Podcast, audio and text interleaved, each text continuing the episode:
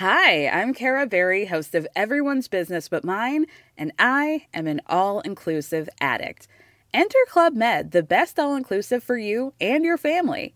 With resorts worldwide, from their family flagship resort, Club Med Punta Cana, to their only mountain resort in Canada, Club Med Quebec, they have everything you need to relax. With their 20 plus sports activities, wellness programs, you can dine on delicious cuisine and make memories with your family. So book your next getaway with Club Med. Visit clubmed.us or call 1 800 Club Med or your travel advisor. Bonjour à tous et bienvenue dans le Rendez-vous Jeu, l'émission bimensuelle où on vous résume toute l'actu du jeu vidéo et de l'industrie du gaming. C'est parti!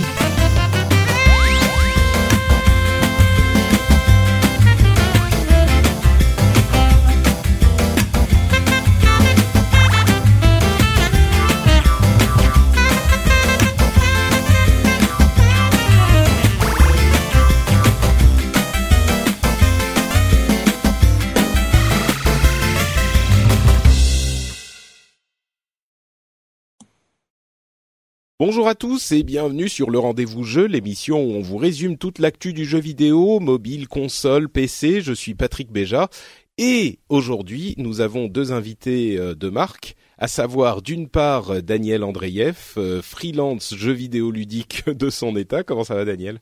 Salut, bah écoute, euh, écoute ça va. Ça, c'est, ça va timide, dis-moi. C'est une semaine qui commence, tu sais. Il y a, y a des lundis comme ça, et là, je sens que c'est un lundi comme ça. Ouais, d'accord. Bah, en tout cas, merci de, de te joindre à nous euh, pendant ton lundi de Pâques. Et, si mon ordinateur suit, tout va bien. Ouais, on n'est pas certain vu ce qu'on a eu au début. Euh, bon, oh, là maintenant, on va plus toucher à rien. Je touche à rien. voilà. Et on a aussi un nouveau venu, euh, Christophe Rim, qui nous rejoint de la Gaming Federation Suisse. C'est ça?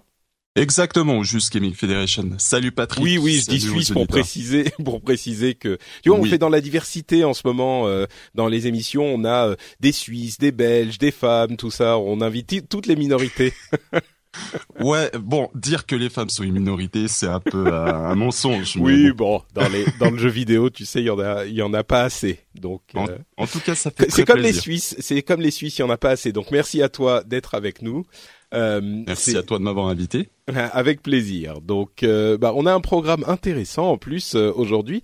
On va parler d'abord un petit peu d'e-sport avec ce rapport qui a été remis au gouvernement, enfin Axel Lemaire, pour le développement, pour aider au développement de l'e-sport. Donc, c'est le, le, des parlementaires qui ont fait ce rapport. On va vous en donner un petit peu les détails parce que j'ai appris des choses assez intéressantes là-dedans. Il y a aussi euh, l'annonce de la PlayStation VR, enfin de la du prix et de la date de sortie de la PlayStation VR. On va analyser un petit peu ça avec des infos annexes. Et on aura euh, en fin d'émission un petit Nintendo Corner. Il y a eu quelques news Nintendo et puis plein d'autres petites news. Et on va commencer immédiatement donc avec ce rapport euh, sur le développement de l'e-sport qui a été remis à Axel Lemaire il y a quelques jours de ça.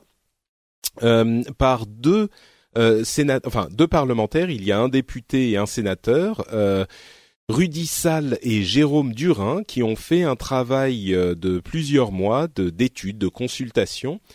Et le mandat, en fait, était de, de faire des propositions au gouvernement pour aider à développer l'e-sport. Et pour rappel, cette idée a été euh, issue de la consultation populaire, vous vous souvenez, pour la loi sur la République numérique d'il y a quelques mois. Et en fait, la, la régulation de l'e-sport était l'une des propositions les plus populaires dans cette consultation publique. Elle était parvenue, si je ne m'abuse, en première position avec des milliers de, de votes.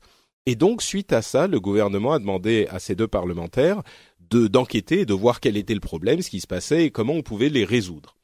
Donc, euh, je ne sais pas si vous vous aviez suivi euh, la situation de l'e-sport en France jusque-là, mais c'était pas hyper euh, hyper un tout petit peu. Établi, En fait, c'était monté de briques et de broc.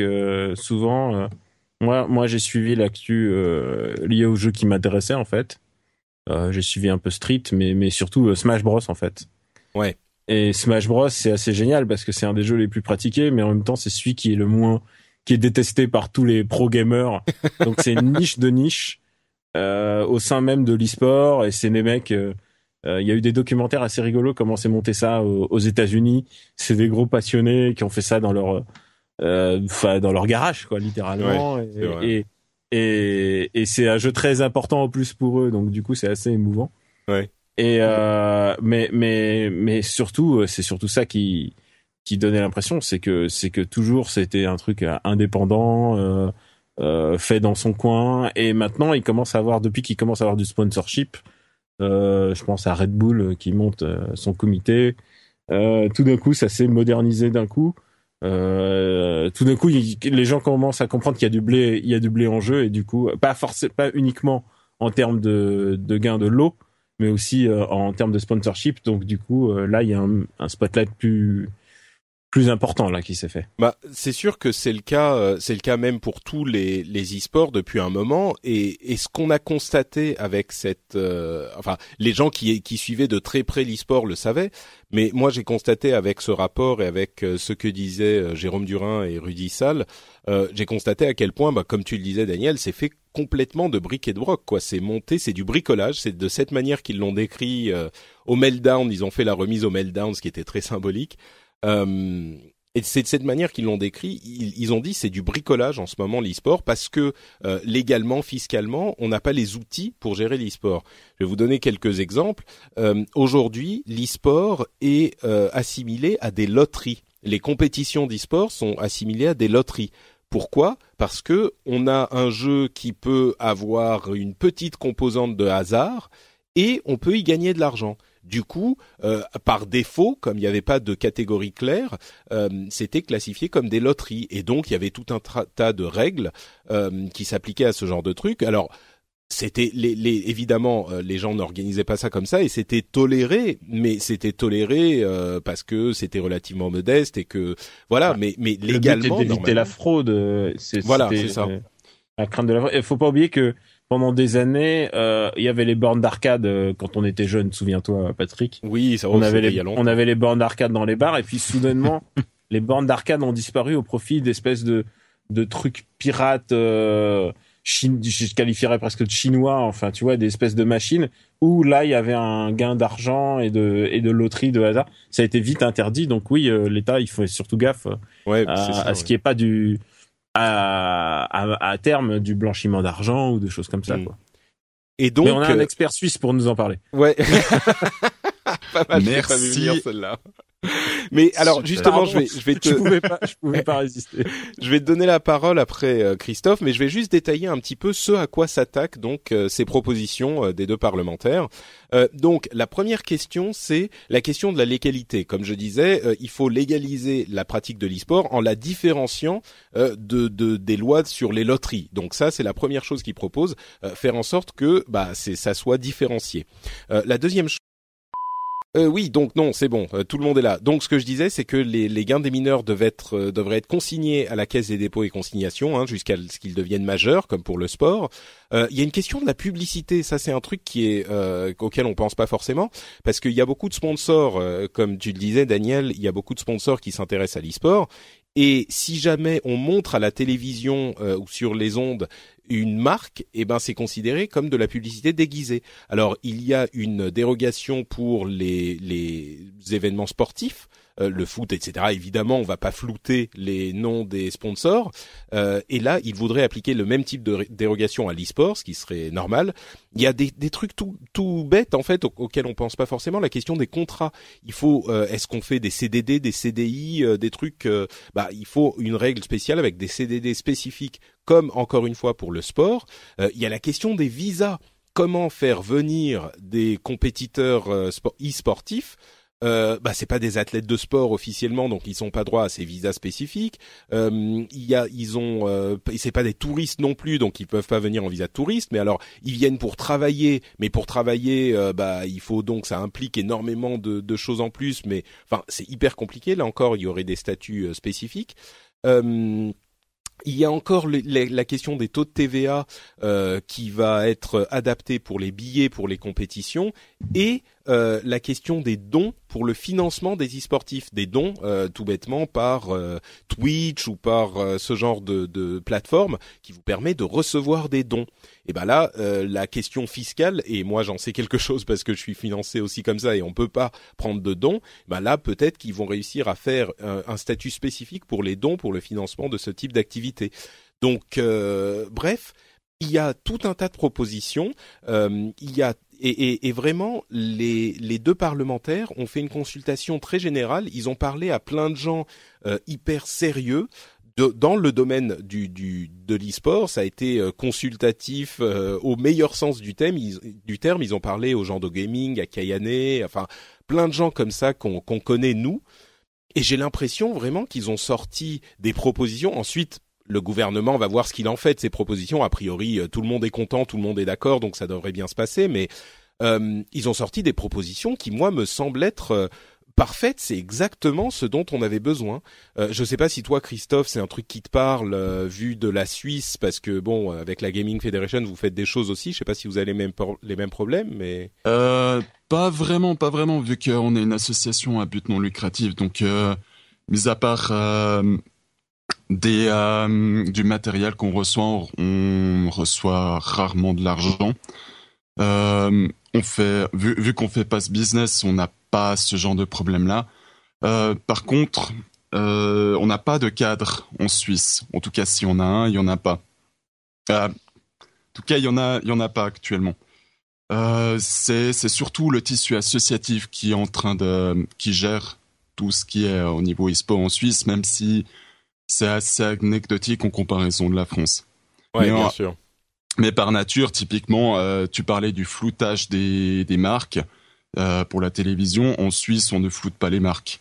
Ah oui, donc vous n'avez pas les mêmes, même pas les mêmes problèmes à la base, quoi. Voilà. C'est, il y a, y a des différences très subtiles et si, du, du fait de la structure de la Suisse, faire quelque chose de global, je sais pas comment ça pourrait se faire. Par contre, mm. pour l'e-sport actuellement, comme je l'ai dit, c'est c'est surtout des petites associations qui euh, maintiennent et euh, créent de l'e-sport en Suisse.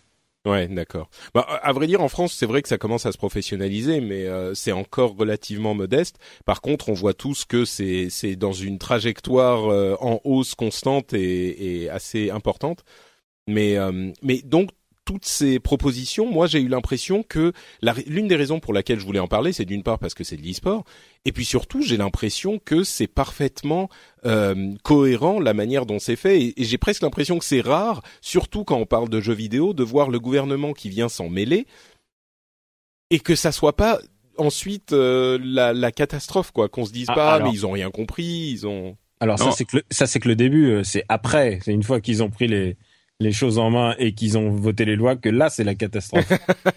non parce que bon bon là ça paraît c'est un peu bizarre qu'en tant que Suisse on il y a une proposition du gouvernement français qu'il y a les Français qui ne râlent pas justement. Bah, voilà c'est ça. Enfin moi je moi en tout cas à ce stade là.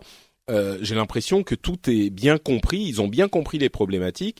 Euh, les deux, euh, les deux donc parlementaires avaient l'air de vraiment s'impliquer dans le truc et de pas du tout ils n'ont pas pris le problème de haut, ils n'ont pas pris les gens pour des imbéciles, euh, ils ont vraiment essayé de comprendre de quoi il s'agissait, ils se sont complètement euh, éloignés des problèmes habituels euh, qu'on a quand le grand le, le public général s'intéresse aux jeux vidéo et à l'e-sport.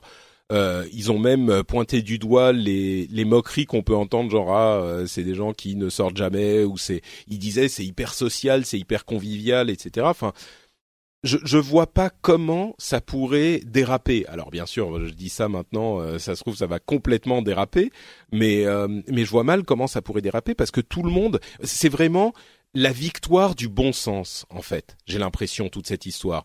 Euh, non, ça, ça, ça, paraît à la limite, ça paraît être une exception qui qui travaille justement dans le bon sens. Ouais, ouais, ouais vu des problèmes que subit la France actuellement. Mais c'est franchement vu depuis la Suisse et en lisant les ce qui se passe, euh, euh, ça fait vraiment plaisir de voir qu'il y a euh, un gouvernement qui des, des, des personnes du gouvernement français qui justement font euh, une manière comme tu l'as décrit, qui vont voir les les, les différentes bah, les membres de la communauté, quoi. Ouais. ouais, et qui et qui s'en inspirent. Ce qui fait, ouais, ça, ça, fait ça fait vraiment plaisir à voir, de voir quelque chose de vraiment très intelligent, de vraiment posé, qui fait sens mm. aussi. Et vous, mais dis-moi, toi, euh, vous n'avez pas ce genre de problème du tout en Suisse? Je suis, c'est curieux. Tu m'as dit non, non, on n'a pas ce genre de souci, mais vous organisez des compétitions. Il n'y a jamais de, de gains dans les compétitions? Il n'y a jamais de gens qui viennent de l'étranger pour participer ou? Bah, pas vraiment. Enfin, en tout cas, pas que pas que j'en sache. On organise la ligue euh, suisse au niveau des jeux Nintendo. Mais euh, c'est on a on a Nintendo derrière pour nous en tant que co-organisateur euh, mais vu, vu qu'on brasse pas de l'argent, mais même, les, même les gens qui gagnent les, les tournois gagnent pas d'argent en fait? Alors ça dépend lesquels. On a on a remis en place un tournoi Hearthstone où il y a des, des cash prizes, mais ce genre de de situation euh, n'est pas encore euh, arrivé. Ben oui, mais tu vois, même quand ils gagnent de l'argent, quand ils gagnent de l'argent, eux, est-ce qu'ils savent comment ils doivent le déclarer cet argent euh, Est-ce que c'est franchement, je, franchement, je pense que c'est une bonne question et qu'actuellement c'est encore toléré en Suisse parce que c'est des mm. prix quand même anecdotiques. On parle d'une centaine de francs suisses à au maximum euh, 2500 francs suisses. Mm. C'est pas des euh, des cash price euh, à hauteur de plusieurs dizaines de milliers de de francs. C'est c'est quand même assez anecdotique. Si on commence, c'est pas assez haut pour figurer sur euh, une, euh, une déclaration comptable ou une déclaration fiscale. Ouais. Ah, il y a quelqu'un qui tape sur son clavier ou Pardon.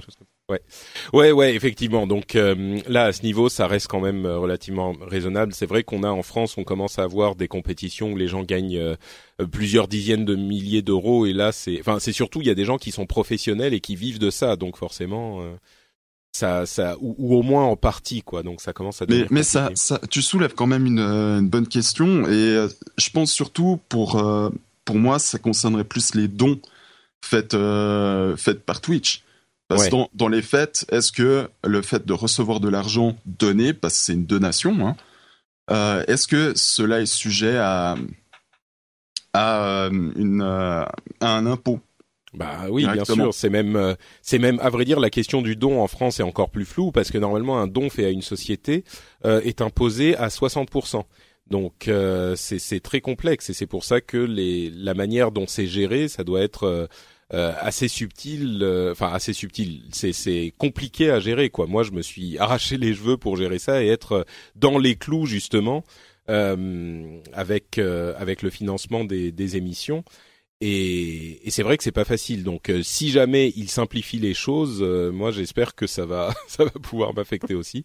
Mais bon, bref, euh, en, en, tout cas, ça a l'air d'aller dans le bon sens. Moi, je suis plutôt agréablement surpris par ce ce rapport. Euh, et peut-être qu'enfin, enfin, tout tout s'est bien passé dans cette histoire. De la consultation publique pour la loi numérique, euh, à la, la, la, mission des parlementaires, à la remise du rapport, à la, aux impressions des gens de la communauté. Enfin, j'ai l'impression que tout s'est bien passé. J'espère que ça va continuer à bien se passer et que euh, Daniel ne sera qu'un oiseau de mauvais augure en nous disant que c'est au moment du passage dans les lois. Ah moi, moi je suis persuadé que ça va mal se passer. Ah, c'est vrai, tu crois? Ah bah oui, je pense que dès, dès qu'on essaye de légiférer, ça crée un problème. Euh, tu regardes euh, sur un problème plus complexe comme l'immobilier, dès qu'il s'agit de faire des, par exemple, des, comment dire, euh, des modifications dans les lois pour aider, pour apporter des aides à, à la location ou à la au propriétariat, euh, tout d'un coup, ça devient un truc vachement plus compliqué et les gens se répercutent sur euh, comme ils savent qu'il y a des donations, euh, comme ils savent qu'il y a des des fonds versés, euh, tout d'un coup, euh, bah, ils augmentent les prix et et en fait, ce que tu voulais réguler, bah en fait, bah tu en perds le contrôle. Et et j'ai toujours et moi, tu me dis que l'État veut fourrer son nez dedans. Ok, je pense que tu vas en perdre le contrôle et juste ce que tu vas obtenir, c'est qu'ils imposent ceux qui resteront en France, quoi. Bah, le problème, le problème, bon, non, mais attends, le, problème c'est que là, je, suis assez négatif. Hein, bah oui, je, je, constate, je constate. Le truc c'est que là, il n'y a pas de cadre légal du tout. Euh, c'est ça qu'il faut qu'il faut voir. Il n'y a pas du tout de cadre légal et donc tout ce qui est en train de se faire se fait en gros dans l'illégalité. Et ce qu'ils veulent faire, euh... ouais, pardon. Juste corriger, il y a un cadre légal. Ils sont soumis euh, à l'autorité de régulation des paris hein, actuellement. Oui, non, mais c'est ça. C'est-à-dire que c'est des jeux d'argent. Normalement, c'est considéré comme des jeux d'argent. Et les jeux d'argent, euh, c'est des, des trucs euh, beaucoup plus compliqués que. Enfin, il est évident que les jeux d'argent ne se ne se ne correspondent pas à de l'e-sport. Pour les jeux d'argent, par exemple, il y a des questions de d'addiction? D'addiction bien sûr, de euh, les, les, mineurs peuvent pas participer, il y a des, des régimes d'imposition très spécifiques. Enfin, c'est c'est très très compliqué. Et évidemment, enfin ça c'est un non-sens d'assimiler l'e-sport à des jeux à de la loterie. Donc euh, donc c'est pour ça que je pense qu'il est important de le regarder, d'établir un, un, vrai cadre légal. Alors ensuite peut-être que ça ça peut déraper, mais Là, je vois pas, je vois pas comment s'ils suivent ces recommandations. Euh, ensuite, ce qu'il y a, c'est que ce qu'il disait avec beaucoup de justesse, c'est qu'il faut être très prudent parce que euh, quand les, ils ont dit avoir reçu, par exemple, bah, les, les, les loteries nationales, le PMU, etc. Et ils disaient si on veut sortir du cadre légal ce genre de d'activité, eux ils ont les, les yeux qui brillent tout de suite parce qu'ils se disent bah comment est-ce qu'on va pouvoir exploiter le truc pour faire entrer nos jeux d'argent dans ce nouveau cadre aussi. Euh, et c'est sur ça qu'il faut être prudent, effectivement. Donc euh, il faut il faut euh, faire les choses bien à ce niveau-là également. Mais mais bon, si on, on on, fait les choses de manière un tout petit peu logique, et je pense que à la, première, quand c'est établi pour la première fois, c'est possible, ça devrait bien se passer. Maintenant, bon, peut-être que je me trompe, j'espère pas, mais on verra. Enfin bon, en tout cas, moi, ce qui m'a vraiment intéressé, c'était de savoir, euh, de, de, mettre à jour toutes ces questions de euh, bah, l'assimilation au jeu d'argent, les gains des mineurs, euh, la pub à la télé, mine de rien, ils vont travailler sur ça avec le CSA. C'est tout bête, hein, mais si ton sponsor, bah, il peut pas être affiché, ton, ton, ton maillot avec ton tes sponsors va pas être affiché à la télé quand tu es passé, quand tu y es passé, bah oui, effectivement, les sponsors vont être moins intéressés, donc ça ça handicape le développement. Et puis d'une manière générale, le problème quand il n'y a pas de cadre légal, c'est que les investissements, les gens qui veulent s'investir financièrement et autrement dans l'activité vont être beaucoup plus peureux, vont être beaucoup plus frileux parce qu'ils se disent ouais mais on n'est pas sûr, euh, on ne sait pas comment ça marche. Euh, l'incertitude est très néfaste à l'économie. Et là ils veulent lever l'incertitude. Donc moi euh, je pense vraiment que tout ça été très bien envisagé jusqu'ici. J'espère que ça va continuer quoi. Bon, ok, on a épuisé le, sujet, je pense. Euh, on va passer à la PlayStation VR. Euh, la PlayStation VR a euh, eu une annonce à la GDC il y a deux semaines. C'est-à-dire qu'on sait maintenant combien elle va coûter et la date de sortie. Ça sera en octobre de l'année prochaine pour 400 dollars. J'ai même pas regardé les prix en euros. Je crois Alors que c'est toi, tu dis la PlayStation VR. Oui, ou le PlayStation VR. Je sais pas, moi je dis le, mais par pure ouais, Pareil, le. Bon, alors le, le, on fait, vous voyez, on est en démocratie, on vote et euh, la majorité a raison. Donc ah, le PlayStation. Le référendum suisse. C'est ça. Exactement. euh, donc c'est c'est autour de 400 euros sans PlayStation Camera, enfin qui est obligatoire. Donc euh, entre parenthèses, ça peut coûter plus cher si vous n'avez pas de PlayStation Camera, mais le prix plancher, le prix Et un PlayStation Move que tu as peut-être encore gardé de ta génération PS3. Alors ça, c'est pas obligatoire. Tu peux jouer avec ta manette. Mais effectivement, à, vrai dire, euh, pour euh, l'utilisation optimale, il faut deux PlayStation Move même. Hmm. Et puis il faut quand euh, même avoir de l'espace aussi, hein, parce que si on prend un Move et puis on commence à poser son casque, il va falloir bouger, il va falloir ça. pas forcément, pas forcément. Tu, tu peux rester sur ton canapé et bouger. J'ai l'impression que ça demande moins de place qu'un Kinect, quoi moins de place qu'un Kinect, moins de place qu'un HTC euh, Vive qui euh, dans lequel tu peux avec lequel tu peux te déplacer. Mais le plus intéressant dans toute l'histoire, à mon sens, c'est le prix, parce que moi, oui, je c'est un petit peu plus cher que même que la PlayStation elle-même, mais c'est tellement moins cher que les autres casques de réalité virtuelle que euh, pour moi, ça me confirme dans mon opinion que Sony a vraiment une, un gros avantage dans cette bataille avec une machine à 400, 450 euros, on va dire, contre, euh, bah, on est à combien? 700 pour l'Oculus Rift euh, en France en tout cas. Euh, et pardon? En, fait, ce qui a été, ce qui a été relevé, c'est qu'un setup complet PlayStation VR bundle avec un Call of Duty par exemple de ta PlayStation 4 plus encore ta caméra coûte moins cher qu'un Oculus Rift ou un HTC Vive. Sans, parce, on, pour faire tourner un Oculus Rift un HTC Vive, il faut aussi compter un ordinateur à l'intérieur. Bien sûr, et un ordinateur qui est pas bon marché. Donc, pour moi, je pense vraiment que, euh, étant donné que Sony a réussi à mettre dans ce PlayStation VR l'essentiel du de la réalité virtuelle, c'est-à-dire que oui, c'est beaucoup moins bien techniquement que les autres casques euh, haut de gamme, mais on réussit quand même à créer l'effet waouh de la PlayStation VR, euh, enfin pardon, l'effet waouh de la réalité virtuelle, et c'est ça qui est essentiel. Et comme ils y arrivent, je pense que euh, ils ont l'important, et donc si la réalité virtuelle arrive quelque part, eh ben Sony est quand même bien positionné.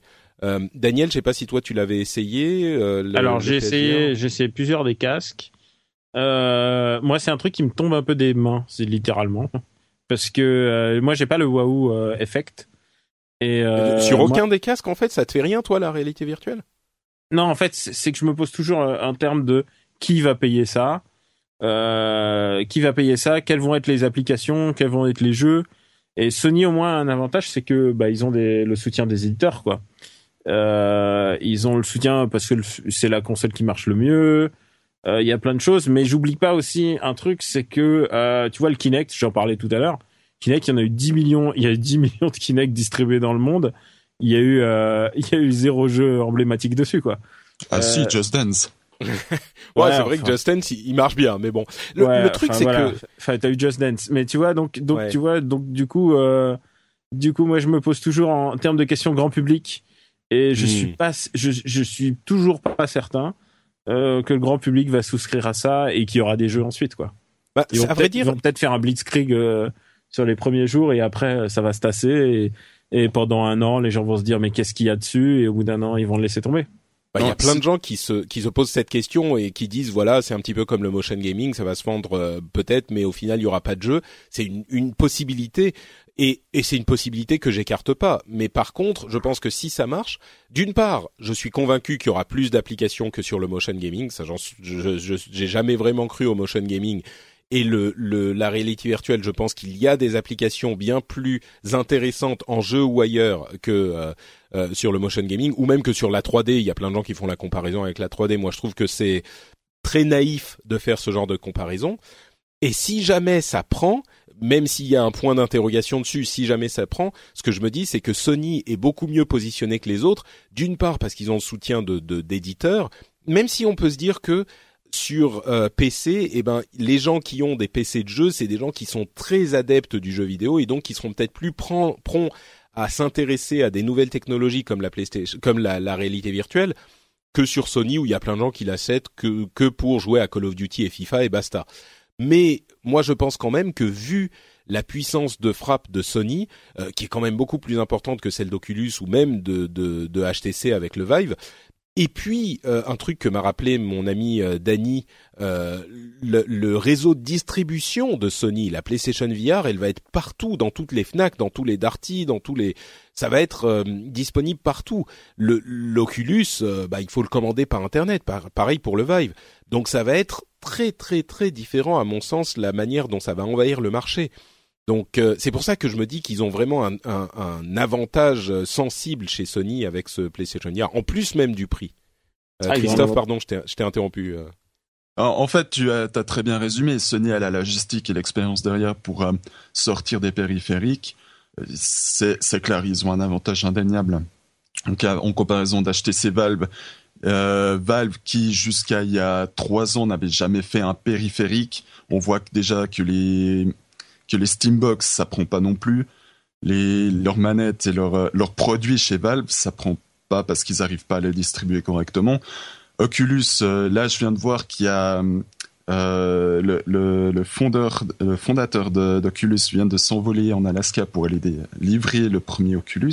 C'est vrai qu'ils sont en train d'être livrés les premiers Rift là, ouais. C'est euh, ouais, c'est clair. Sony a un avantage indéniable là-dessus. Ils ont ils ont le réseau de distribution, ils ont la logistique, et euh, je pense que je pense comme toi, si la, la VR doit entrer dans un salon, ça va être par Sony, clairement.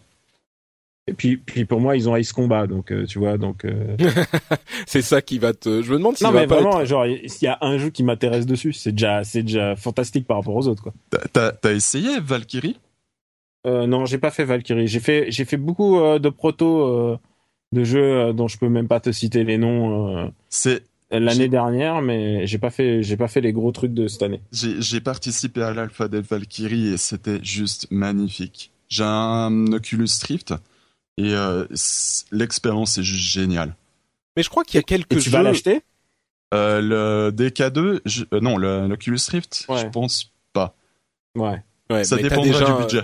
T'as déjà un, Oculus euh, premier Development Kit, c'est ça? Non, le DK2, le deuxième. D'accord, ok.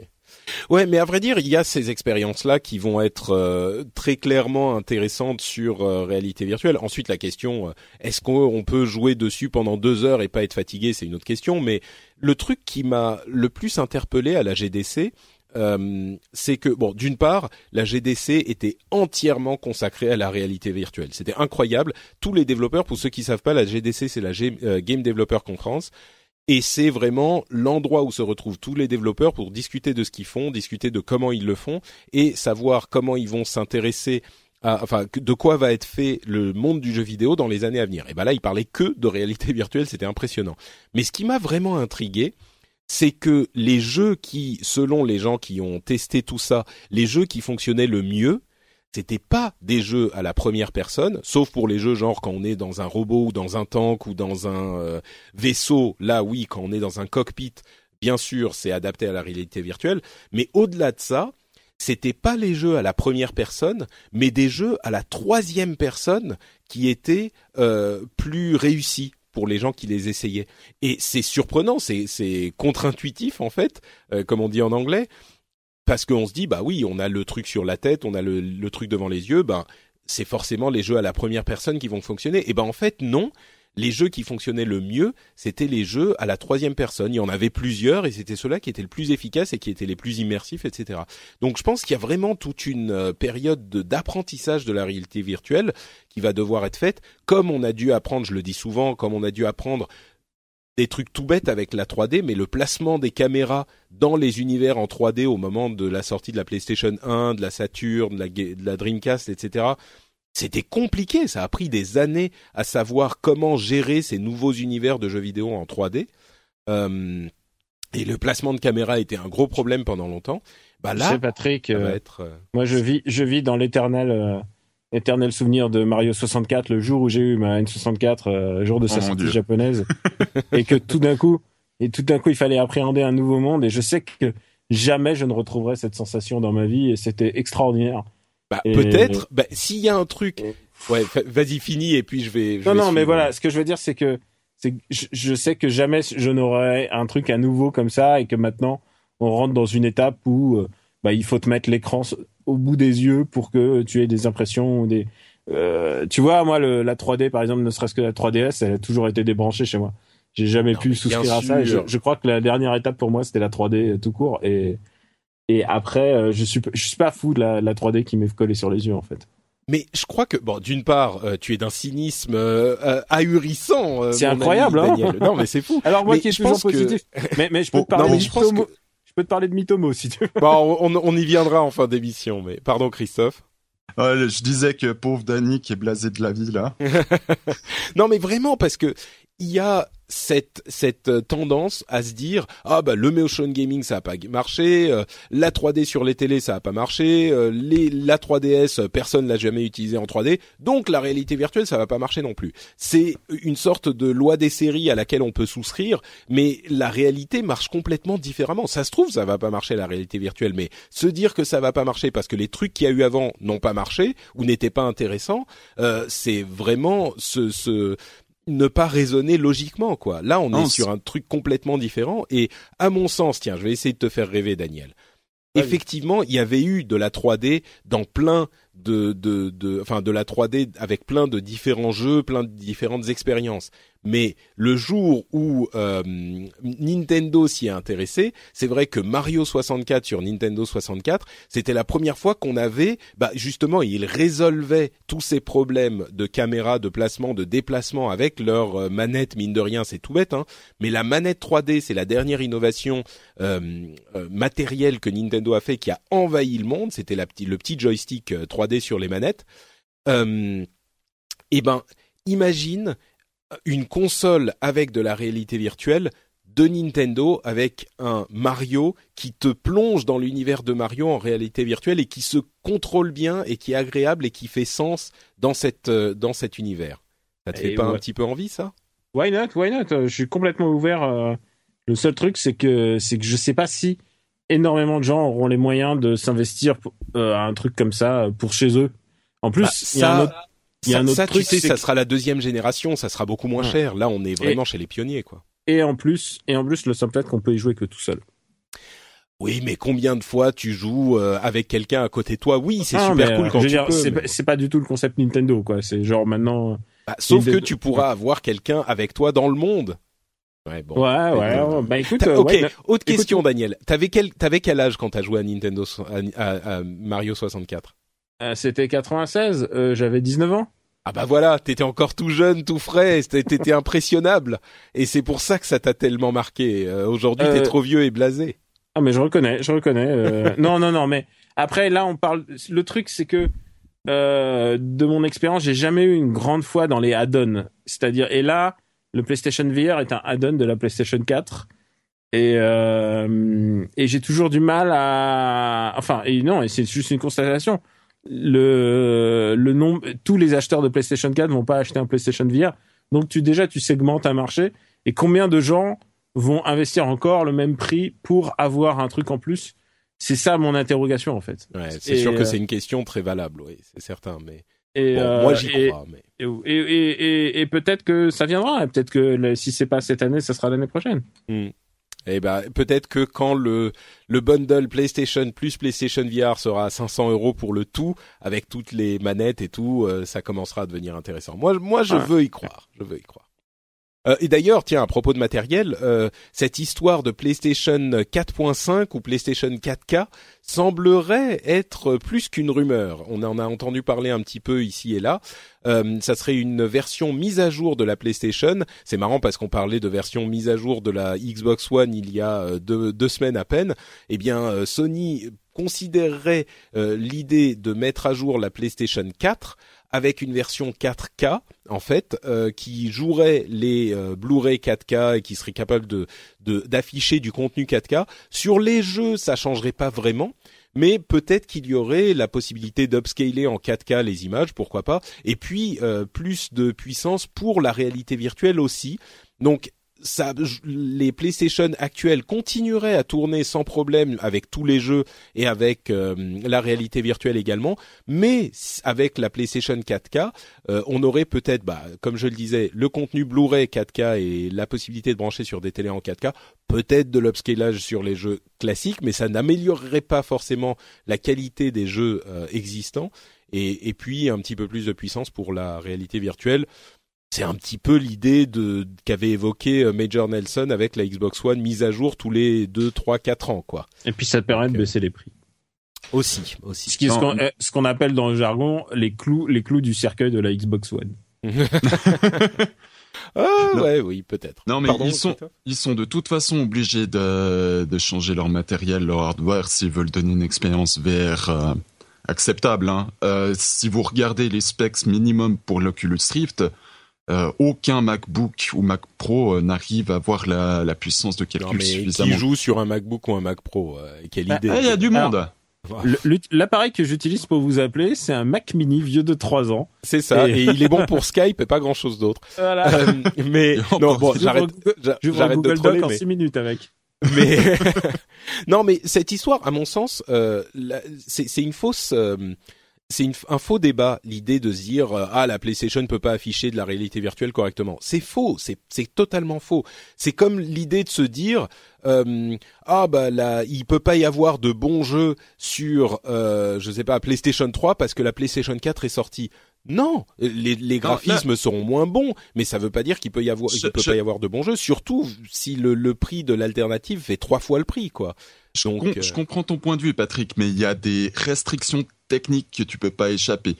Euh, D'ailleurs, à cause de ça, je sais pas si tu as vu passer la news, mais tous les jeux qui ne sont pas garantis 60 FPS sont automatiquement rejetés par Sony dans leur catalogue VR.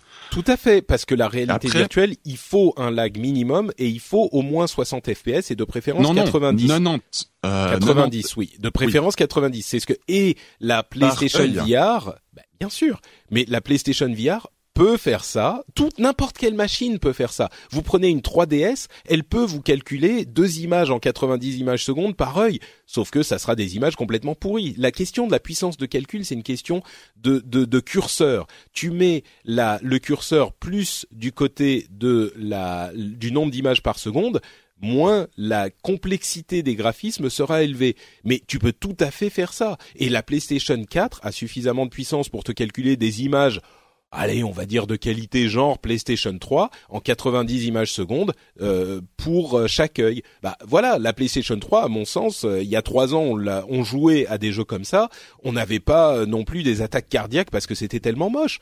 et si l'avantage que tu as, c'est un prix deux fois moins élevé, voire trois fois moins élevé, et euh, une expérience de réalité virtuelle fluide qui te fait pas vomir euh, et qui te donne cet effet waouh de la réalité virtuelle euh, où tu as l'impression d'être dans un autre monde, euh, ça, ça fonctionne. Ensuite, oui, bien sûr que si on pouvait avoir euh, une qualité incroyable d'un PC de gamer à 1500 euros avec un Oculus Rift avec une résolution incroyable sur l'écran euh, à, à, à, 8, à 700 euros aussi, euh, oui, si tu pouvais avoir pour 2200 euros ton ton ton expérience incroyable dans, sur ta, ta, ta, PlayStation 4, bah ça serait encore mieux. Mais ça veut pas dire que la, la PlayStation 4 va pas réussir dans la réalité virtuelle parce qu'elle a des moins bons graphismes, parce qu'elle a des graphismes de PlayStation 3. Ah, c'est un argument qui me qui m'irrite, comme vous le comprenez. Oui, je comprends, je comprends, mais je vais, je dis pas que ça va pas réussir, mais moi, en, tout cas dans mes goûts personnels, euh, si la, les graphiques sont trop mauvais,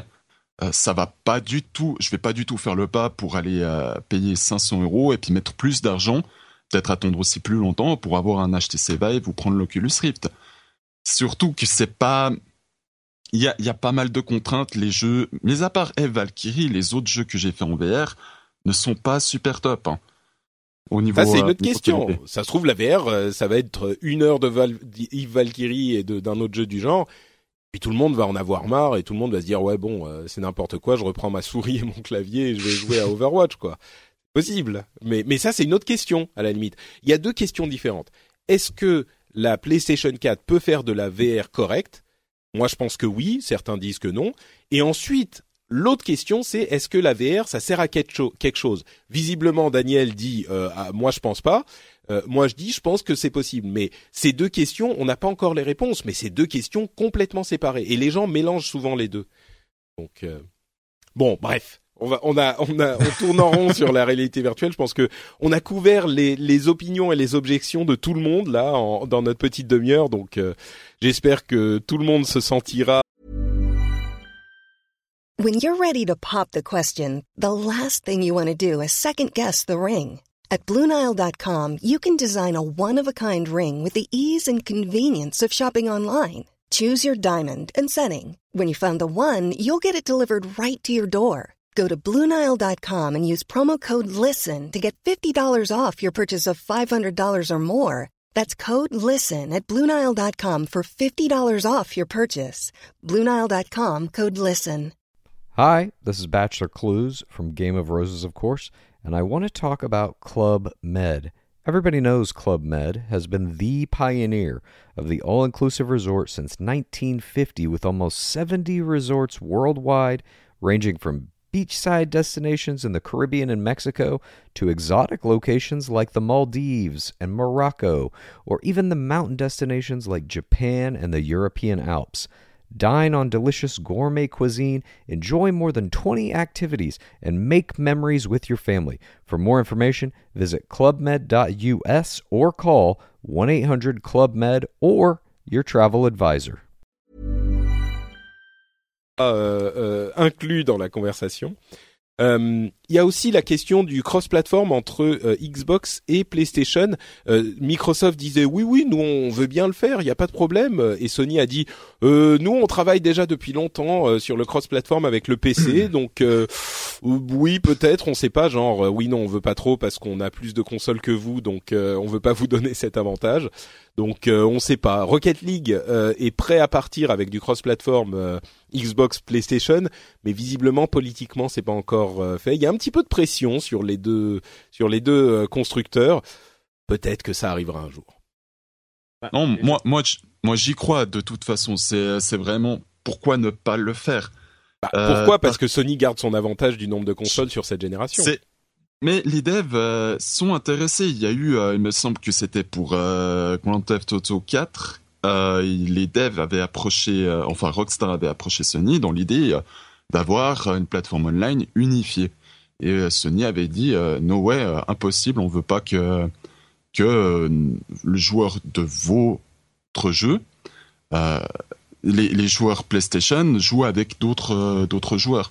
Bah c'est oui non mais tu réponds toi-même à ta question. Euh, c'est c'est on s'en fout que le développeur et que tous les joueurs du monde, moi y compris, voudraient que ça se fasse. Enfin on s'en fout non mais euh, c'est pas ça qui est essentiel dans la dans la question. Ce qui est essentiel c'est ce qui au final ce qui compte c'est est-ce que Sony euh, accepte et visiblement Sony n'a aucun intérêt financier à accepter donc euh, à moins qu'il ait déjà joué avec mes potes sur PC à à The Division, mais c'est pas possible.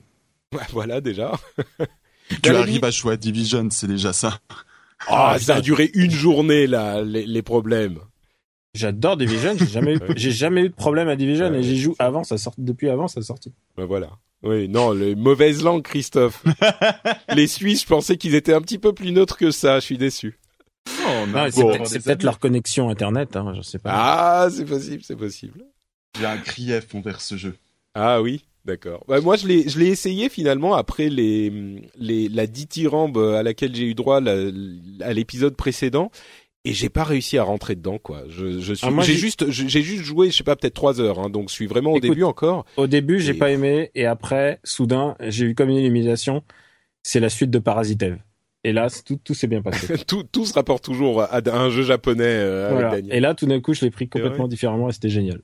Bah écoute, tout le monde adore. Hein. Je, je suis l'un des rares à ne pas rentrer dedans encore, mais en fait, j'ai l'impression que c'est l'anti-Destiny.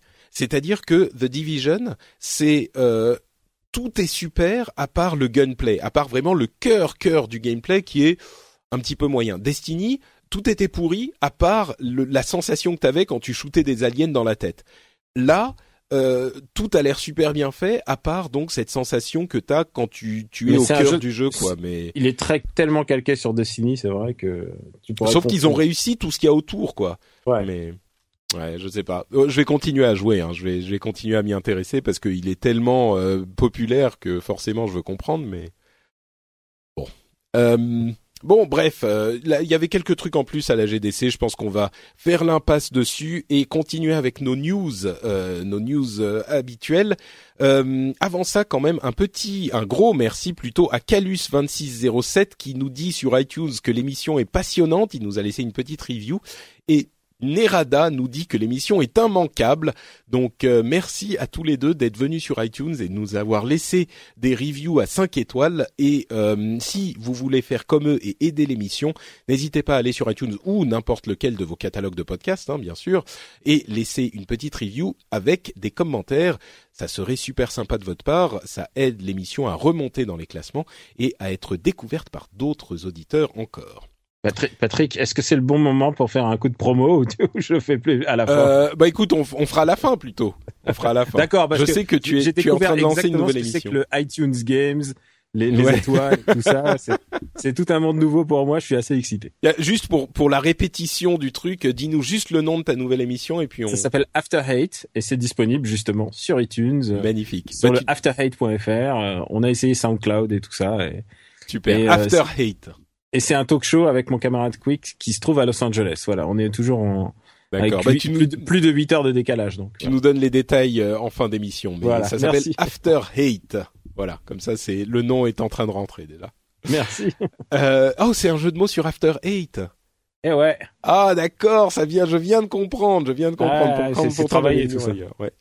Euh, bon, une série de news quand même en plus. Euh, alors, je, je me suis, j'ai constaté à quel point l'année 2016, en plus d'être l'année de la réalité virtuelle, va vraiment être l'année des, des, des, de l'évolution des MOBA, des shooters MOBA, des, des MOBA 3D, etc.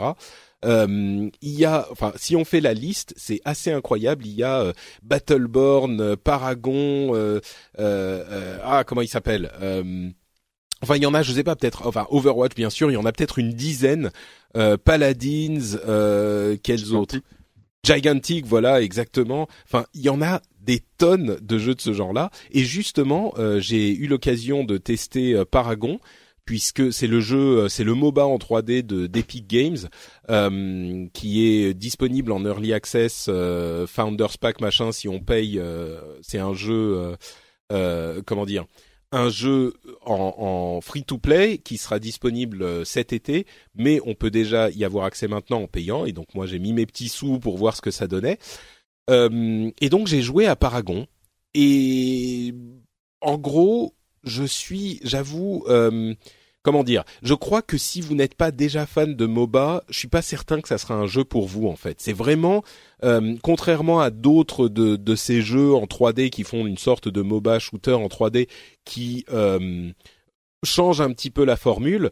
Euh, J'ai l'impression que Paragon reprend tellement la formule euh, exactement du MOBA et l'adapte en 3D que c'est vraiment pour les gens qui étaient déjà fans du genre, quoi. Donc euh, Bon, moi j'ai été, euh, c'est joli, c'est bien conçu, mais enfin j'ai fait des parties contre l'ordinateur et on a massacré l'ordinateur évidemment. Hein. C'était genre euh, un kill toutes les 10 secondes et pourtant la partie a pris une demi-heure je crois et on a vraiment massacré tout quoi. Et genre la partie la plus courte que tu puisses imaginer, ça va être 25 minutes. C'est et puis c'est c'est un petit peu long, c'est laborieux. Enfin c'est vraiment très très très MOBA. C'est beaucoup plus MOBA que FPS.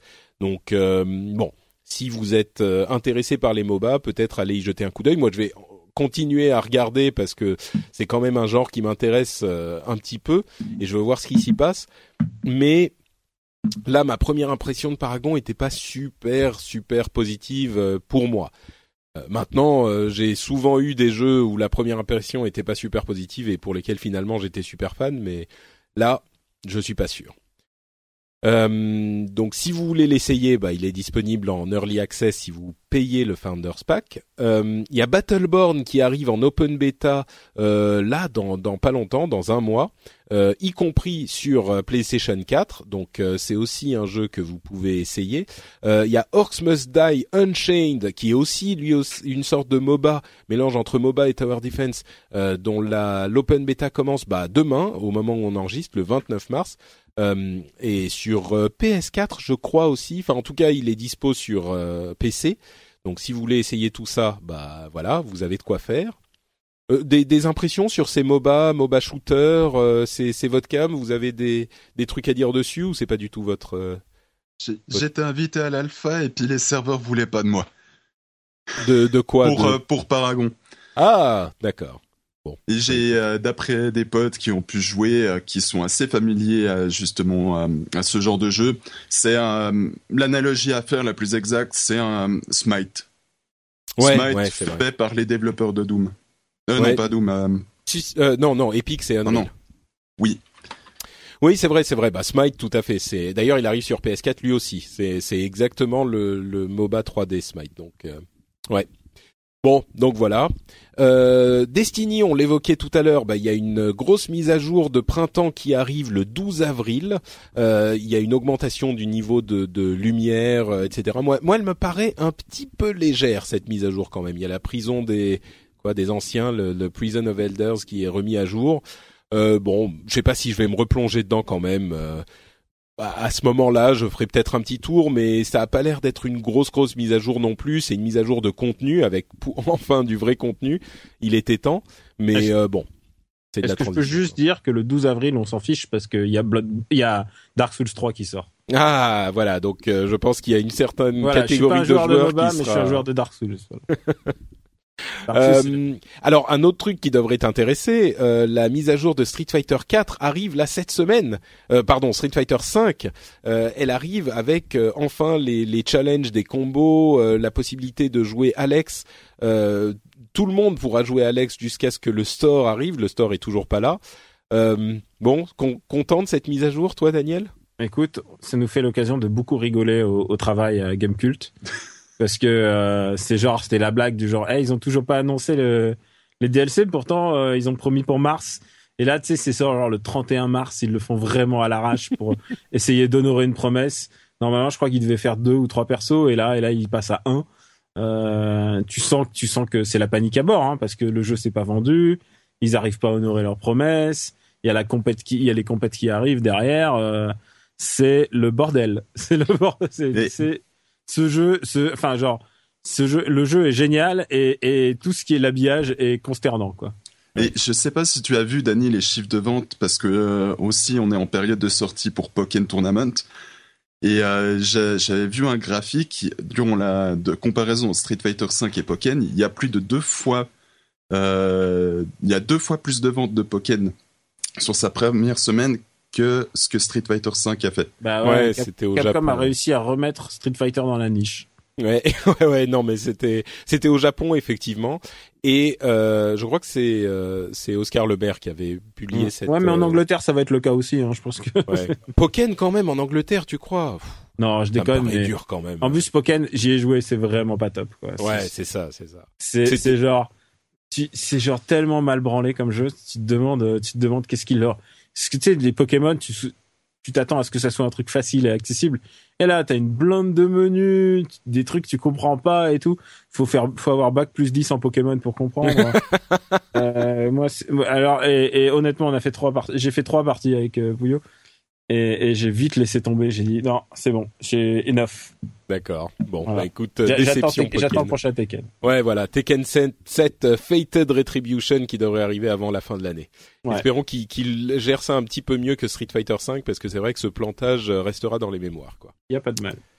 Euh, petite news, tiens, il y a une étude qui a été publiée sur les jeux free-to-play mobiles et euh, les quantités de personnes qui payent. Alors on a toujours les, les idées un petit peu fantasmées sur euh, combien de gens font vivre les éditeurs de jeux mobiles free-to-play, etc., etc. Alors là on a une chiffre, c'est une étude hein, sur une, un segment des jeux mobiles sur une période spécifique, mais ça donne quand même une idée. Euh, en fait, il y a, selon cette étude, 1,9% des joueurs de jeux mobiles qui payent. Seulement 1,9%. Donc euh, voilà, déjà moins de 2% des gens qui payent. Euh, parmi ces joueurs, il y a, euh, ils font en moyenne 1,8 achats, donc en moyenne deux achats, on va dire, et c'est à peu près 14 dollars par achat. Donc c'est 2% en moyenne, ils font deux achats à 14 dollars. Ok, c'est le, le ce sur quoi les gens, les, les développeurs de jeux mobiles free-to-play vivent.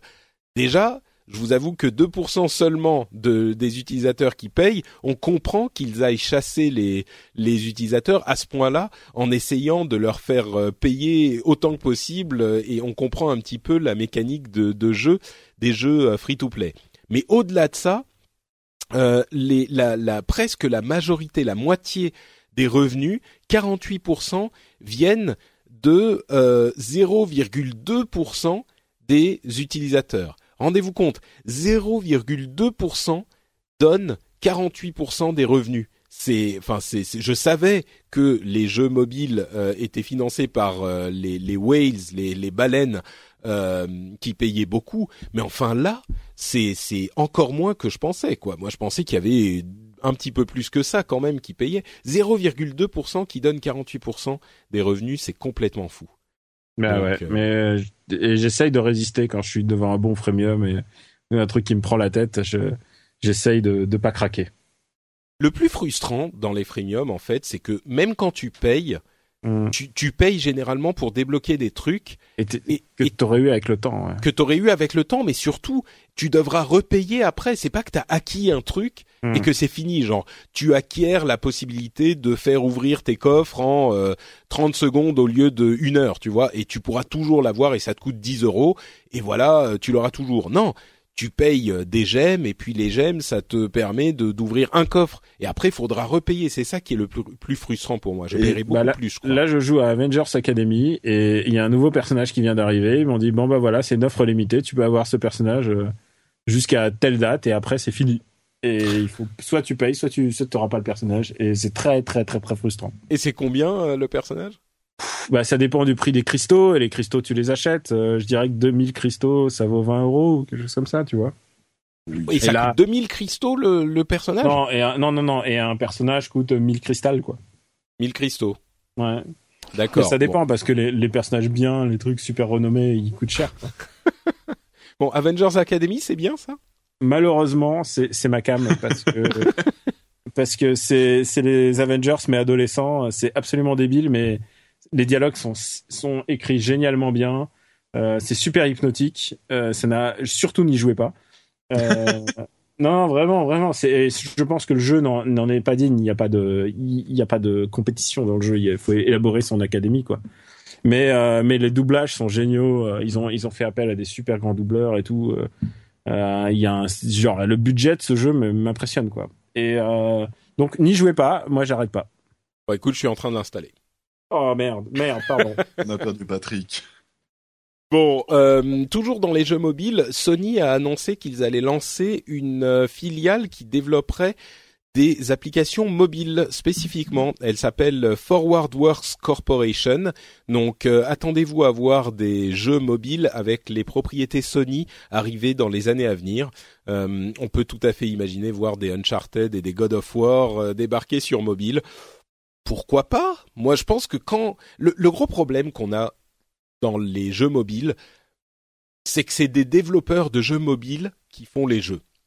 Alors, oui, si on a des, des Enfin, il faut toujours s'adapter au marché, donc euh, ça ne veut pas dire qu'on va avoir des jeux consoles sur mobile, évidemment.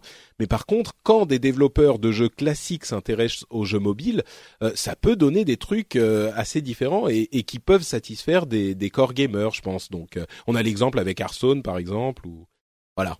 Mais euh, pour moi, c'est une bonne chose. Ça pourrait donner des trucs cool sur mobile, non? Je sais pas ce que vous en pensez, mais j'ai gentiment arrêté de jouer sur mobile à défaut de trouver euh, des, jeux qui m'intéressent. C'est, ce serait intéressant de voir euh, ce que cette filiale va publier. J'attends, j'attends de voir. J'attends de voir. J'attends d'être séduit à nouveau. Voilà, mais c'est exactement mon problème en fait. À part Hearthstone et euh, quelques trucs par-ci par-là, généralement euh, c'est tellement la fête au free-to-play que ça me ça me rebute. Et là, je me dis, euh, ça pourrait donner quelque chose d'un petit peu plus intelligent, quoi. Daniel, God of bah, War sur sur iPad, ça te ça te tente? Non, non, absolument pas. Parce que dès qu'il y a dès qu'il y a un aspect jeu d'action, j'ai besoin d'avoir des contrôles sérieux et et pour moi, euh, les contrôles sur mobile, c'est pas sérieux. Par contre, pour que God of War, euh, God of War, ça serait un, je sais pas, un jeu de cartes, tu vois, euh, Cards of God of Cards. Ouais, ouais, bien sûr, mais c'est pas le même jeu, du coup. Tu vois, bien ça sûr, bien quelque chose d'autre, quoi. Par contre, Mitomo, j'arrive totalement. Il y a a pas de jeu, il y a pas d'application, donc tu peux très bien le faire du pouce. Bah alors tiens justement, on va passer pour conclure cet épisode, on va parler de, des news Nintendo qui nous ont envahi ces, ces dernières semaines. Euh, ah bah c'est pas fini, hein, ça sort le 31 en Occident. Ah, bah, ah, le 31 mars? Ouais. Ah bah écoute, mhm. le lendemain je vais au Japon, c'est quand même con. Mais euh, bah voilà, Mitomo, le premier jeu de Nintendo, enfin le premier entre guillemets jeu de Nintendo sur euh, mobile, iOS et Android. Mhm. alors je dis entre guillemets jeu parce que c'est c'est un truc de, de chat quoi. Enfin tu peux nous en parler justement, explique-nous. Ce n'est pas un jeu, c'est une appli. Euh, il y a des mini-jeux dans l'appli, mais c'est pas c'est pas fondamentalement un jeu. C'est donc une appli, mais c'est Qu'est-ce que ouais, qu'est-ce que c'est? Qu'est-ce qu'on y fait euh, Quel est, le principe? C'est un Ask FM à la sauce Mi. Euh, tu, tu, tu as ton avatar. D'ailleurs, la caméra détecte très bien ton visage pour faire un Mi. C'est assez impressionnant. Pour une fois, enfin, je veux dire, dix ans après les Mi, tout d'un coup, waouh, on peut faire des trucs bien avec. Et, euh, et donc, tu, tu es dans cette espèce de, petite chambre et tu dois faire d'abord, euh, tu dois te faire des amis. Tu cherches tes potes Facebook et Twitter qui qui qui a l'appli. Et au bout d'un moment, bah du coup, tu engages la conversation. C'est vraiment un jeu de conversation et tu te poses des questions. attends, bah tiens, et tu sais quoi? Je crois que je vais le lancer là, comme ça, tu, tu vas voir, ça va être du live. D'accord. je vais le lancer là et, et tu vas écouter la, les digits vocales qui sont savoureuses. D'accord. Donc, donc ça charge un petit peu. Euh, et, et, et, donc, tes amis peuvent te poser des questions et toi, tu leur poses des questions. Écoute-moi ces petites musiques Nintendo. Je sais pas si vous les, si vous les entendez. on entend très bien. Alors, Alors là, j'ai le truc pour la campagne Nintendo, on s'en fiche. Salut. Notre niveau de popularité est passé à 10. Nous sommes de plus en plus populaires, ma parole. Pour fêter ça, nous avons même reçu un cadeau de la part de Nintendo. Évidemment. Ah, une couronne de popularité niveau 10. Je suis trop content. Mec ultra cool. Et moi aussi. Je suis mec ultra cool, hein, les amis. hein. La, la voix respire la joie. Ah ouais, On non mais c'est impressionnant là. Et alors, par exemple, par exemple là, euh, bah, je vais, il va me poser une question. Dis, qu'as-tu fait le week-end dernier? Et donc, tu peux répondre ou pas, et les autres vont réagir ou pas. Et alors là, écoute. Pareil qu'avant. Ouais, j'ai dit pareil qu'avant, voilà. Et voilà. Et Salut. salut. Alors, qu'est-ce qu'il va me demander? Je peux te poser une question. Comment voudrais-tu être appelé par la personne que tu aimes? Alors moi, je vais répondre euh, une bêtise. Je vais dire, Mon hop, poutou le temps de taper. Maître, ça me plaît bien. Je crois que je pourrais m'y habituer très vite. n'est-ce pas? Et, et voilà, et c'est. Euh, alors d'accord, donc ton mi te pose des questions. Tu Bon. Ton, ton mi te pose des questions. Euh, c'est toi-même qui te pose des questions et tu réponds. Là, il m'a demandé mon jeu vidéo préféré. Je vais pas, je vais pas dire Mitomo puisque c'est pas un jeu. Et, et, et les autres, et les autres te répondent. Et euh, Mais attends, quand tu dis les autres te répondent, ça veut dire tes amis, tes amis, tes amis euh, que tu as trouvés via Twitter ou Facebook te répondent ou réagissent. Il y a des fils de commentaires en fait qui se créent au fur derrière ta réponse. C'est-à-dire que Et- toi, tu vas dire, tu dis, euh, comment veux-tu que celle, celui qui t'aime euh, te euh, t'appelle Tu dis maître, et immédiatement t'as des t'as des là- il réactions ou il y a des gens qui vont réagir, ils vont voir ma réponse et, euh, et ils vont réagir, ils vont dire oh là là c'est rigolo, oh là là c'est pas rigolo, euh, peu importe quoi. Mais c'est leur mi qui répond ou eux directement? C'est leur mi qui répond bien sûr. Ah oui, d'accord, c'est ça. Donc toi, tu peux pas vraiment interagir avec les personnes. Tout se passe par mi interposé, quoi. Et après eux, euh, il y a une autre fonction, c'est que eux, toi tu écoutes leurs leurs questions à eux et tu écoutes leurs réponses et là tu réagis sur leurs réponses.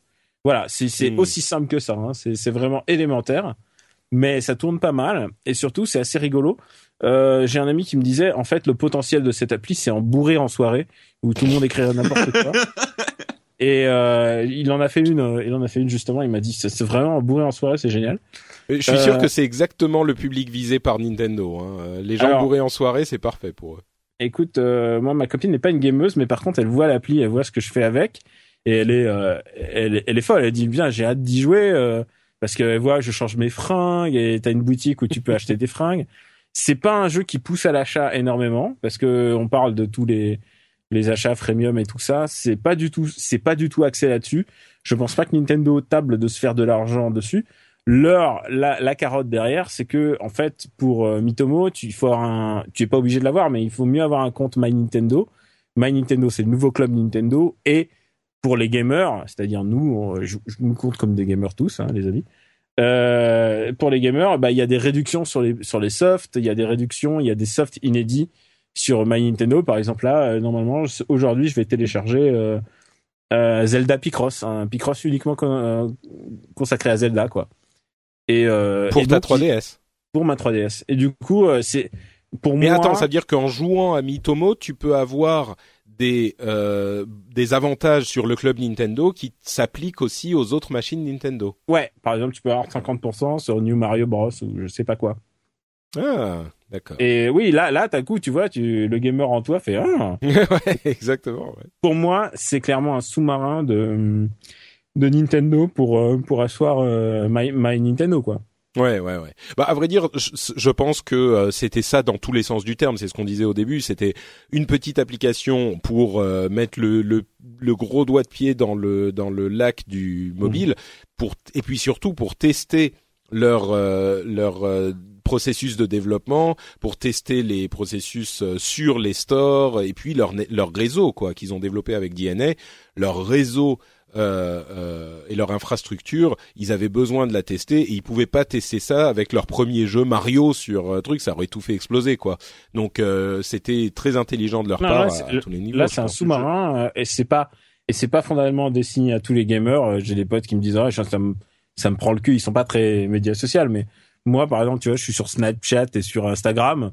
Euh, c'est juste un réseau social de plus dans lequel je m'amuse à me plonger de temps en temps, quoi. Ouais, ouais. Et, Je, et, je, et, je, me défends, je suis sur Snapchat pour surveiller mon neveu, hein, pas, pas pour autre chose. Bien sûr.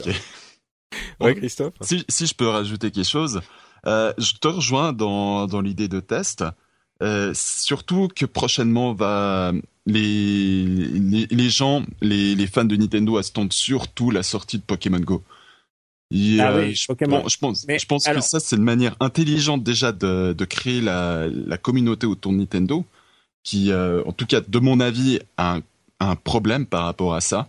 On a vu passer les codes Nintendo qui sont une manière horrible de se connecter. Je pense que c'est une, solution très intelligente. Et puis, comme tu as dit, tester l'infrastructure. Et, et, euh, juste pour en préciser, Pokémon Go, euh, il est développé par Pokémon Company, qui est complètement une autre infrastructure. Je pense que ça utilisera My Nintendo aussi, mais mais c'est des stratégies commerciales très différentes. Pokémon est une, on l'oublie, mais c'est une entreprise indépendante de Nintendo, euh, même si Nintendo en possède une énorme partie. Une grosse partie, ouais. Mm. Et que c'est c'est c'est un montage financier. Euh, bah, il bah, arrive quand d'ailleurs Comment? Pokémon Go, il arrive quand en Occident?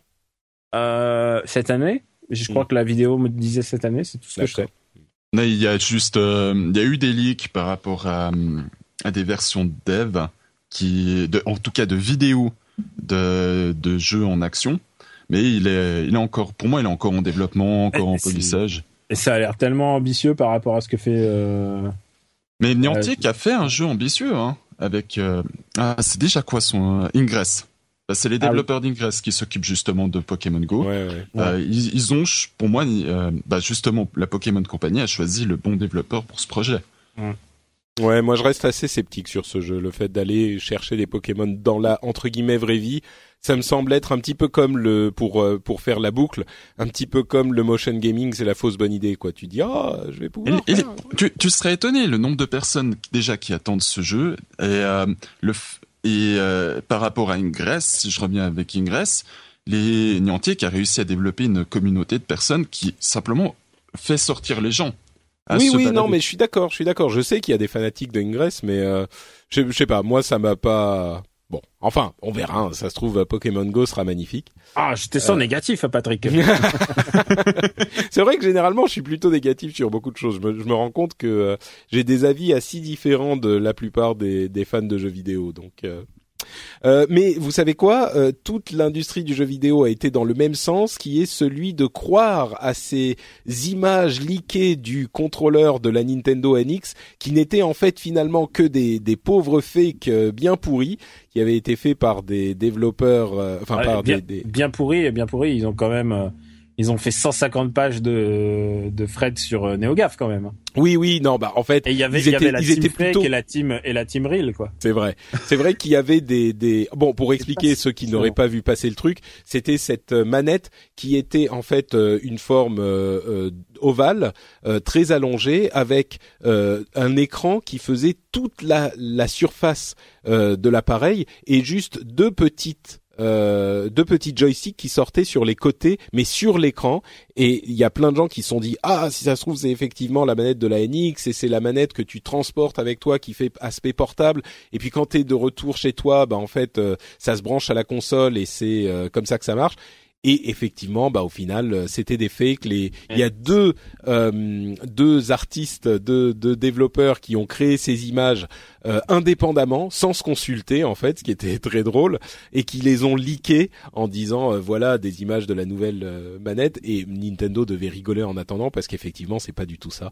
Écoute, c'est génial parce que parce que du coup sur NeoGaf quand ils, du coup ils ont annoncé que en fait c'était des vidéos, ils ont montré les making of de comment ils ont fait les fausses manettes et il y a quand même des gens qui ont dit ah ça c'est Nintendo qui fait de l'intox parce que genre vraiment c'était la théorie de la conspiration. Moi j'étais team fake, j'étais team fake. Gamecult était team fake à tel point qu'ils ont pas parlé de ces infos. Euh, je leur ai dit mais vous êtes vous êtes fous, euh, ça ferait du clic. Ils disent non non on souscrit pas. Mm. Et, euh, et et et ouais moi j'étais team fake et j'ai j'ai des amis qui travaillent chez Nintendo qui bien sûr n'ont absolument rien le droit de dire. Mais par contre, j'ai le droit de leur dire, moi je pense que c'est fake ou vrai, et, et, je les sens je les sens sourire à de l'autre bout à l'autre bout du, du téléphone ouais je sens il me dit ok très bien mais voilà c'est tout ce que j'aurais comme ouais. réponse Et, n'empêche, ces faits-là ne pouvaient pas mieux tomber dans cette période-là suite ah bah oui, non. aux annonces faites. enfin, faites. Ah, moi, je pense qu'ils vont annoncer tout en avril. Hein. Ah, en avril, tu crois? Moi, je, moi, je crois. Moi, je pense que ça sera tout en avril, fin avril, boum, tu auras tout. Mais pourquoi en avril et pourquoi pas attendre le 3 Eh ben, le 3, ils donneront la date et le prix. Hmm, ça fait sens. Et ouais, euh, avec un Nintendo Direct. leur annonce de, hardware avant, euh, au moment des résultats fiscaux. Peut-être, peut-être. C'est possible, surtout que euh, ils peuvent euh, effectivement garder toute l'attention sur eux en avril ou même en mai euh, s'ils font les annonces à ce moment-là, et tout le monde pourra comprendre le concept de cette bestiole qui risque d'être bizarre. Et puis en, en à le 3 annoncer une date de sortie qui serait, à mon sens, fin d'année, quoi. Ça serait possible. Moi, je pense que euh, fin d'année, c'était optimiste, mais ouais. fin d'année, en tout cas avant la fin mars pour le, le fin mars, ouais. l'année fiscale. Fin mars, ouais.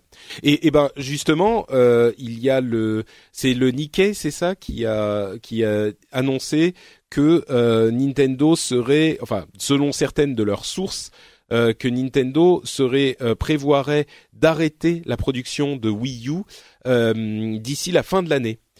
Et Nintendo et pas que des Wii U. Hein. Pardon, euh, et pas que des Wii U, Christophe? Et pas que des Wii U. J'ai appris euh, dernièrement qu'il y a eu un, un retailer américain, un, un vendeur américain euh, qui ne reçoit que Nintendo a envoyé comme information qu'il n'y aurait plus de 3DS XL pour cette année 2016. Oui, ça à la limite, ça peut être des contraintes de production. Ça, ça n'implique pas la, fin de la 3DS, mais mais par contre sur la Wii U, effectivement, euh, et, et Nintendo a réagi avec une une euh, annonce qui était censée être une euh, euh, réfuter la chose, mais qui réfute pas vraiment en fait. le Nikkei dit ils vont arrêter la, la production cette année. Et Nintendo répond en disant euh, bah écoutez, on, nous on produit euh, comme on avait dit, on ne change pas nos plans, en gros. Et, et donc t'es là, bah oui, mais donc vos plans c'était quoi? C'était de produire jusqu'à la fin de l'année ou donc euh, ah, ils, ont pas dit. De la com, hein. Ouais, mais mais du mm. coup, moi je trouve ça hyper intéressant parce que. Ah. c'est effectivement, je t'ai entendu le, le, le dire, euh, Daniel, c'est hyper tôt la fin de l'année parce que généralement, quand il y a une nouvelle console qui arrive, euh, l'ancienne console continue à être produite, elle est vendue moins cher euh, parfois dans les mêmes pays ou dans d'autres pays, etc. pendant encore plusieurs années. Ouais, pendant un an, un an ou deux, ouais, euh, Nintendo continue à faire toujours ça, quoi. Et, c'est pour ça que les consoles, hein, c'est pour ça que je pense qu'ils sont très pessimistes, le Nikkei. Bah, en fait, ce que moi, ce que ça me fait penser, ce à quoi ça me fait penser, c'est l'idée que bon, d'une part, on sait que la Wii U a pas marché, c'est pas la peine de continuer à, comme on dit en anglais, battre un cheval mort. Euh, ça, on le sait. Mais bon, d'une part, il y aura encore des machines dans le commerce s'ils arrêtent la production parce qu'ils en ont encore, ils ont peut-être encore des stocks. Mais surtout, je me dis, si jamais la nouvelle console a une forme de compatibilité avec la Wii U, s'il y a une, une les jeux euh, Wii U fonctionnent sur la sur la nouvelle machine, peut-être qu'ils se disent bah plus personne ne voudra acheter une Wii U, tout le monde achètera la nouvelle et donc est-ce que ça veut dire que euh, il y aura effectivement une forme de compatibilité qui sera établie avec la nouvelle console de rétrocompatibilité? Ça va être compliqué parce que la Wii U c'est quand même très très propriétaire comme système. On verra bien. Ah bah, le truc mais elle est, tellement peu puissante, elle pourrait être émulée. Alors oui, il y a la question de la manette, mais le truc c'est que c'est que tu pourrais utiliser genre la, la, la tablette, euh, l'ancienne tablette sur la nouvelle console. Ça, c'est une possibilité voilà, l'ancienne tablette sur la nouvelle console, ou même il y a tellement de jeux qui n'utilisent pas la tablette, euh, tu te dis la plus bon les jeux, euh, si t'as pas de tablette, bah voilà, il y a pas de tablette et puis basta. Et, euh, et c'est tout, tu vois. Et les jeux qui ont besoin absolument de la tablette, et eh ben tu tu peux brancher ta tablette de Wii U à la nouvelle machine. Une possibilité. Moi j'y crois. Enfin, je voudrais y croire, on va dire. De toute façon, traditionnellement, les, la rétrocompatibilité fait par est partie de chaque console Nintendo. Hein. Bah, c'est vrai que bah, non, pas toutes, hein, franchement. À partir de la GameCube, la... C'est ça, voilà. Ouais. Donc euh, ça pourrait, mais bon. À partir du moment où c'est devenu pourri, quoi. non, je déconne, je déconne. J'adore, j'adore les consoles Nintendo. C'est juste une blague. Je... Oui, bah il faut avouer que à part la Wii, euh, si on regarde les, les courbes, c'est quand même de pire en pire à chaque nouvelle console de salon, hein, pas portable. Et par contre, ils nous font racheter les jeux euh, Super Famicom 15 fois. Voilà, c'est ça. Sur, console virtuelle. Sur ta Wii U, j'en peux plus. Ouais, ouais, ouais. Et du délire. Bon, bah écoutez, je pense qu'on a couvert à peu près toutes les news de ces deux dernières semaines. Euh, je vous remercie d'avoir été présent et d'être resté malgré quelques petits problèmes techniques euh, en début d'émission. On fait notre mieux. On fait de notre mieux. Avant de nous quitter, euh, bah tiens, Christophe, est-ce que tu peux nous dire si tu as des endroits sur Internet où on peut te retrouver? Alors, je n'ai pas, enfin, j'ai un, je n'ai pas de compte Twitter. Twitter n'est pas quelque chose sur euh, en Suisse. Non, c'est il y a, y a, des gens qui utilisent Twitter, mais c'est bien, bien, bien moins populaire que. D'accord. Alors où est-ce qu'on peut te retrouver Alors on peut me trouver sur Steam. Ah. Alors cherchez Trust sur Steam, T R O S T. Il y aura, vous trouverez un un mammouth. C'est mon logo. d'accord. Sinon, euh, je vous invite à liker la page euh, Facebook de Gaming Federation, facebook.com/gamefed. Et sinon, sur gamingfederation.ch.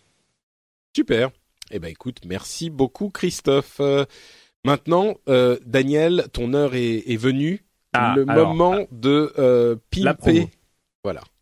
Alors d'abord, bah, je m'appelle Daniel Andriev. vous pouvez me retrouver. Par contre, nous à Paris, à Paris en France, Twitter, il y a que ça de vrai. Donc moi, je suis Kamui Robotics sur Twitter.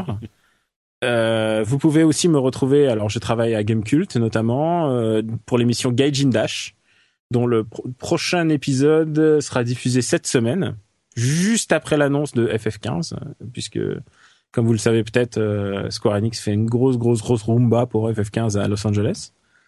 Et on, sait, on sait ce qui va se passer ou on a des. Moi, je sais ce qui va se passer, mais je sais que tu diffuses lundi, donc je veux, je peux rien dire. Ah, oh, Damned. Bon, ok. Ah, bah, il, faudra, il, faudra, il faudra aller voir euh, sur euh, Gaijin Dash alors.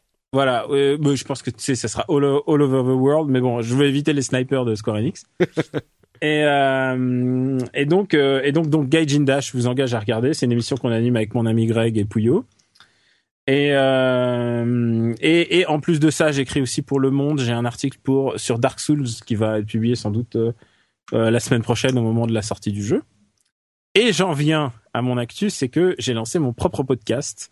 Et je dois dire que euh, j'ai mon senpai Patrick Béja qui m'a donné des conseils. Donc euh, pour l'instant, ça se passe à, merveille. Ça s'appelle After Hate. Et euh, c'est un talk show euh, culturel où on s'amuse à déconstruire la pop culture, justement, avec un camarade qui s'appelle Quix, qui, qui réside à Los Angeles. Donc on a deux angles différents à chaque fois. Et euh, souvent on n'est pas d'accord et parfois on matraque, euh, on martèle et on, on humilie euh, les trucs dont on parle. Mais aussi on aime des, il y a des choses qu'on aime passionnément aussi. C'est un talk show.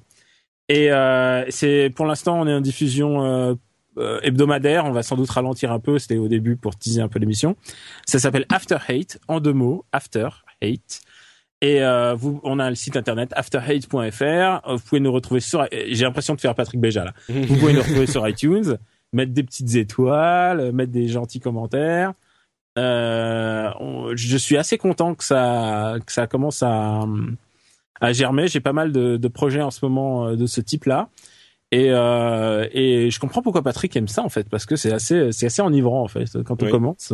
On a du mal à euh, Après on se met à faire le rendez-vous jeu, le rendez-vous high tech, euh, euh, le rendez-vous euh, culturel culturel entre gens amoureux de Jules Verne.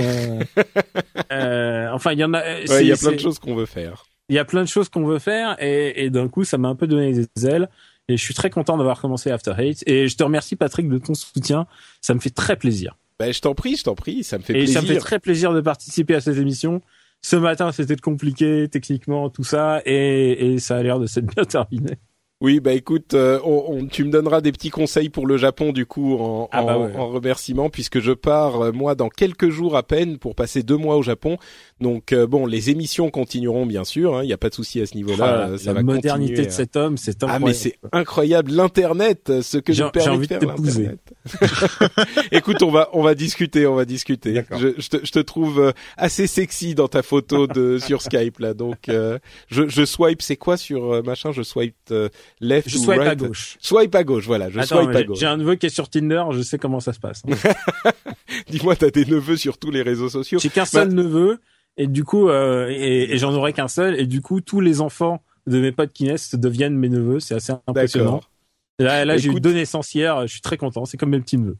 Écoute, euh, on va on va regarder ce que ça donne sur euh, Mitomo entre toi et moi si Nomi ah bah se, s'aime bien ou ne s'aime pas. Oh, on verra s'adorer. bon, pour ma part, en tout cas, c'est sur euh, Twitter, Note Patrick, et sur Facebook, Note Patrick. Vous pouvez aussi retrouver cette émission sur FrenchSpin.fr. C'est l'émission, euh, le, le, le, podcast. Non, ni l'émission ni le podcast, mais plutôt le site web où vous pourrez retrouver tous les podcasts que je produis. Euh, vous pouvez aussi en retrouver sur FrenchSpin.com en anglais, entre parenthèses, dont celui sur avec Phileast qu'évoquait Daniel à l'instant. Donc voilà, vous pouvez retrouver tout tout ça. L'émission sera de retour dans deux semaines euh, normalement depuis le Japon. Peut-être que je ferai un petit truc particulier à ce moment, on verra. Euh, puisque je serai dans le pays euh, du manga et du jeu vidéo Nintendo. Donc on verra ce qui se passe à ce moment-là. Est-ce que je peux t'appeler maître podcast? Oh, mais écoute, c'est je, moi je ne dirai jamais oui, mais ensuite tu fais ce que tu veux. Je suis bien trop humble senpai. pour dire ça. senpai, on, on m'a jamais vraiment appelé senpai, mais ça fait voilà, quelque chose quand même. Bon, bah merci à tous et rendez-vous dans deux semaines pour une nouvelle émission. Ciao, ciao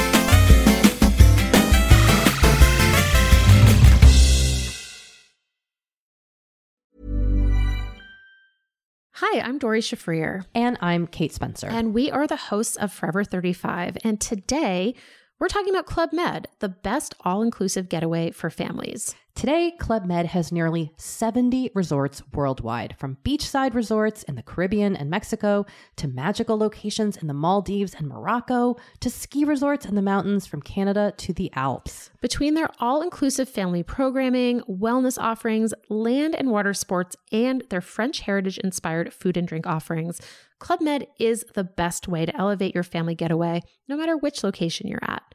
To learn more, visit clubmed.us.